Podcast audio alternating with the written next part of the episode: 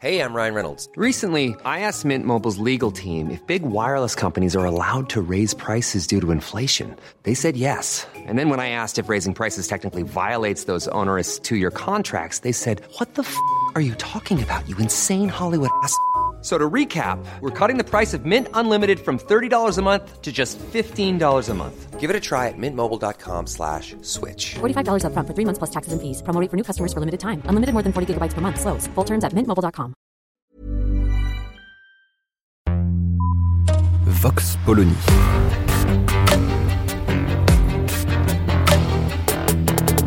L'actualité vue par la directrice du magazine Marianne, Natacha Polony.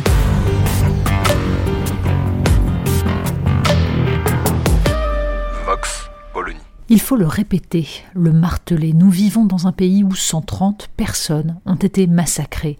Les unes alors qu'elles buvaient à la terrasse d'un café, les autres alors qu'elles assistaient à un concert, un autre encore alors qu'ils venaient de convoyer des spectateurs pour un match de football.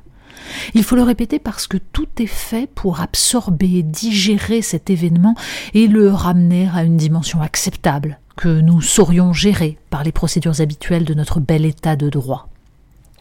Le procès gigantesque qui se tient au palais de justice de Paris est en train de virer au malentendu majeur.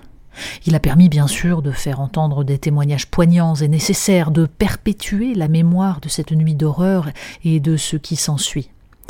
Et de toute façon, nous n'avons pas le choix. Nous ne pouvons, nous ne savons faire que cela. Mais encore faut-il s'entendre sur ce que nous faisons, justement. Cet état de droit que d'aucuns brandissent comme une amulette éloignant les mauvais esprits et les sujets qui fâchent, nous enjoint à juste titre d'accorder un procès équitable même à la pire des ordures pour déterminer précisément l'ampleur de sa faute et les processus qui y conduisent. Mais on parle là de procès civil, portant sur des individus qui enfreignent les lois et perturbent l'ordre social. Le 13 novembre 2015 est incommensurable, parce qu'il ne relève pas de cela, mais de l'acte de guerre. Et nous allons tout droit au piège. Quand les anciens patrons de la DGSE et de la DGSI comparaissent devant ce tribunal pour répondre aux questions des avocats de la défense ou des partis civils, que croyons-nous qu'il en ressortira? Avez-vous déjà travaillé avec Jabhat al-Nusra? Auriez-vous laissé partir des jeunes gens en Syrie pour vous en débarrasser? La refonte des services de renseignement permettrait-elle d'empêcher de nouveaux attentats? Les questions sont du même ordre que celles qui ont été posées à François Hollande, venu tranquillement à la barre comme un Pékin moyen, histoire d'être jusqu'au bout le président qui n'aura rien compris à ce que signifie être président. À quel moment allons-nous enfin nous demander au nom de quoi et dans quel but ces questions sont posées quand il s'agit de juger Salah Abdeslam et les complices d'un crime de guerre? Y a-t-il eu à Nuremberg quelqu'un pour s'interroger sur la lenteur de l'organisation du débarquement ou de la libération des camps? Nuremberg fut le procès de l'idéologie nazie. Nous ne savons pas faire, aujourd'hui, le procès de l'idéologie islamiste. Et les mêmes dérives se reproduiront quand il s'agira de juger ceux qui ont, par leur dénonciation calomnieuse et leur harcèlement, provoqué la mort de Samuel Paty. L'état de droit ne vaut que quand il s'articule à la volonté du peuple. Alors seulement une démocratie fonctionne à peu près. Et c'est au peuple de sanctionner les manquements et les erreurs de ses dirigeants. La politique étrangère de François Hollande fut un naufrage qui a conduit, dans la droite ligne de celle d'Alain Juppé sous Nicolas Sarkozy, à l'effacement de la France de la scène internationale. Cependant, nous n'avons pas à en débattre devant Salah Abdeslam, mais devant la représentation nationale. Il ne faut donc pas s'étonner ensuite qu'un Éric Zemmour choisisse cyniquement de relancer sa campagne en se rendant devant le Bataclan pour attaquer le même François Hollande avec tout le simplisme et toute l'arrogance de celui qui n'a jamais exercé la moindre responsabilité. On savait que des terroristes pouvaient s'infiltrer parmi le million de migrants accueillis par Angela Merkel dans le mépris total de toute coopération européenne? Eh bien, il n'y avait qu'à fermer les frontières. Combien de temps Selon quelles règles précises?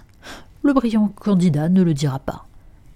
Il faut avouer qu'en face, quand l'insoumise Raquel Garrido lui reproche d'empêcher par ses propos la réconciliation entre les familles des victimes et les terroristes, on touche le fond. Mais voilà encore le révélateur de cette logique viciée qui est la nôtre et que perpétuent à l'envie ceux qui annonnent que les terroristes veulent nous diviser et qu'il faut surtout ne pas polémiquer. Les terroristes veulent nous tuer.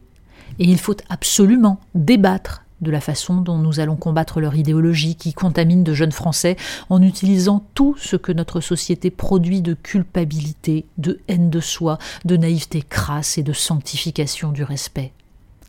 Il faut lire le livre de David Dinota, J'ai exécuté un chien de l'enfer, rapport sur l'assassinat de Samuel Paty, qui montre précisément comment cette idéologie du respect des susceptibilités, même religieuses, imposée depuis des décennies aux enseignants, interdit toute forme de transmission et donc de laïcité.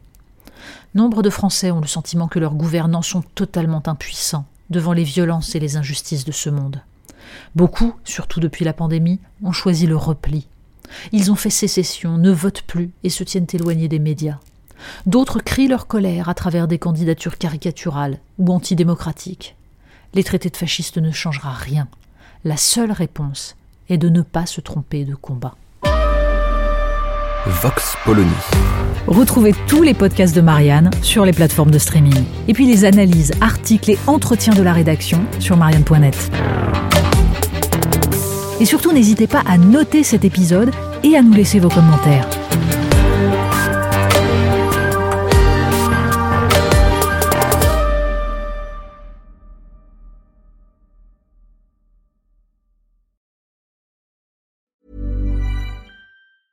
Hey, it's Paige DeSorbo from Giggly Squad. High quality fashion without the price tag. Say hello to Quince. I'm snagging high-end essentials like cozy cashmere sweaters, sleek leather jackets, fine jewelry, and so much more. With Quince being 50 to 80% less than similar brands. And they partner with factories that prioritize safe, ethical, and responsible manufacturing. I love that. Luxury quality within reach. Go to quince.com slash style to get free shipping and 365 day returns on your next order. Quince.com slash style.